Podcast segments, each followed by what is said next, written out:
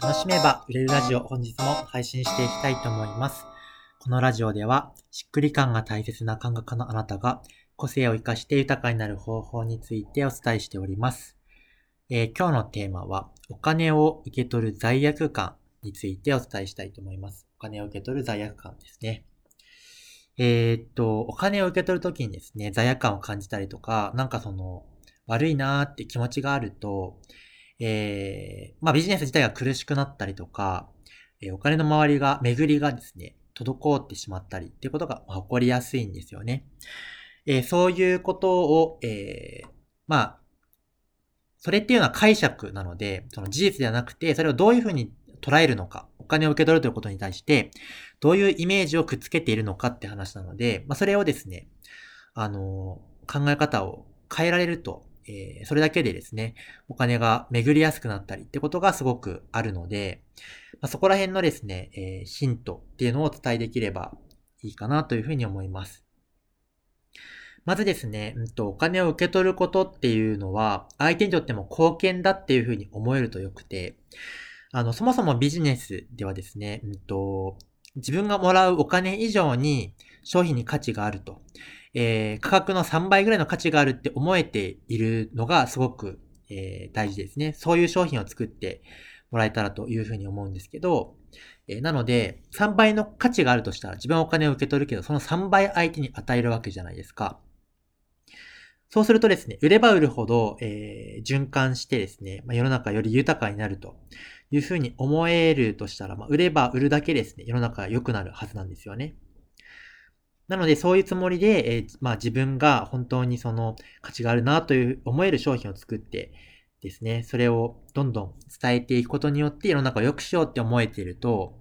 あの、いいのかなっていうのがまずあります。で、うんと、お金っていうのはですね、巡れば巡るほど世の中を豊かにするってことがあるんですよね。例えば、なんだろう、自分が、えー50万円の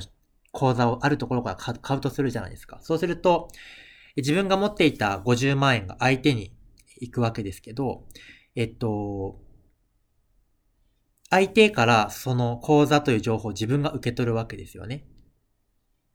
だから、その50万というお金は自分から相手に渡っただけなんだけど、えー、もともと自分は持っていなかった情報が相手から自分に受け取ったとすると、えー豊かさの総量というか、その、そこで元々よりも、えー世の中に存在して豊かさが増えているって感じてわかりますかね？だからその、お金自体は自分から相手に行ったっていうだけなんだけど、えー加えてですね、うんと、お金の移動、だけじゃなくて、自分がもともと持っていなかったことが相手から与えられたという分、えーこのもともと存在していた豊かさに、えー加わってね、豊かさの総量が大きくなっているわけですよね。そういうふうに考えると、えっ、と、実は物が、お金の循環が生まれるっていうのはそれだけ世の中の豊かさが増えているっていうことなんですよね。そう思えると、うん、なんか感覚って変わってくるんじゃないかなというふうに思うんですよね。で、その、うんと、お金を受け取るってことを考えるときに、なんかその、自分が豊かであることも、なんか世の中のためになるっていうことを思えるとよくてですね。自分が豊かになると、うんと人に与えられるものって大きくなりますよね。自分が健康の状態、不健康の状態っていうのがあったら、相手に気持ちよく渡せる、なんかその心地よさみたいなことって、やっぱり健康状態によっても変わってくるわけですよね。なので、なんか美味しいものを食べたり、たくさん寝ることができたり、えー過ごしたい人と過ごすことができたり、そういう生活をす,、えーすることによって自分がどれだけの豊かさを持っているのかっていうことが、人に与えられるものにも関わってくるとするとですね、自分の豊かさっていうのは人の豊かさに影響するわけですよね。だからまずは、自分自身が豊かになるってことは、自分のためでもあるし、人のためでもあるんだよねって話なんですよね。えー、それからですね、もしもあなたが、えっ、と、善良な人だったらですよ。あなたがお金を使った時に、その、自分のお金が使う先によって、うんと、世の中もっと豊かになるというふうに思えるですね、お金の使い方をできているとしたら、自分がお金を受け取れば受け取るほど、それだけ世の中に、えーいいですね、えっ、と、循環が起こるわけじゃないですか。だから、えっ、と、お金っていうのは、少なくはならないわけです。巡るだけなので循環すると。でその循環の中に、えー、自分を入れるのか入れないのかっていうだけの話でで、自分を経由した方が世の中にとってより豊かになるよねって思えるのであれば、えっ、ー、と、受け取りやすくなると思うんですよね。だからまあ、お金の使い方っていう時に自分が本当に、えっ、ー、と、応援したい先にお金を使っているという実感とかがあるとしたら、えー、その分だけですね、自分がお金を受け取りやすくなると。で、お金を受け取、自分が経由した方が世の中がもっと良くなるって思えるお金の使い方をしているとしたら、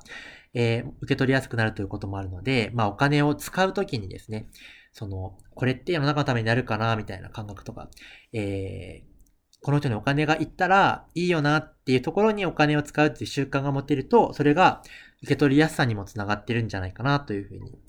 えー、思ったりというところもあります。あとは、大事なことはですね、お金を使う時の感覚っていうのも大事で、自分がお金を使う時に本当に気持ちよく、えー、お金が出していたらですね、相手も気持ちよく、自分がお金を受け取るときも相手は気持ちよく払えるよねっていうふうに思えるんですけど、いつも自分がお金を払うときに苦しいな、苦しいなって思いながら払っていると、相手も苦しいなって思いながら払ってるんでしょって思っちゃうんですよね。なので、えっと、受け取ることだけじゃなくて自分が払うときにいい気持ちで払うみたいな、ことをですね、えっと、意識して払うってことをやってると受け取りやすくもなるのかなというふうに思います。というわけで今日はですね、お金を受け取る罪悪感ということについて、まあいろいろですね、ちょっとお伝えしましたが、思い当たるところとか大事そうだなというところに関してちょっと意識してもらえるといいんじゃないかなと思います。そしてこういう話がですね、おすすめの本が2冊ありまして、本田健さんのハッピーマネーっていう本があるんですけど、まあここの本すごくそういうイメージをですね、作るときにいいんじゃないかなっていうのと、もう一つが、この前、堀内さんと、対談のラジオもしましたけど、えー、シンクロニシティマネの法則という本についても、本にもですね、いろいろすごくそういう豊かさということについて書かれているので、その2冊ですね、おすすめです。よかったら読んでみてください。では、え今日のラジオはそんな感じで終わっていきたいと思います。また次のラジオでお会いしましょう。バイバーイ。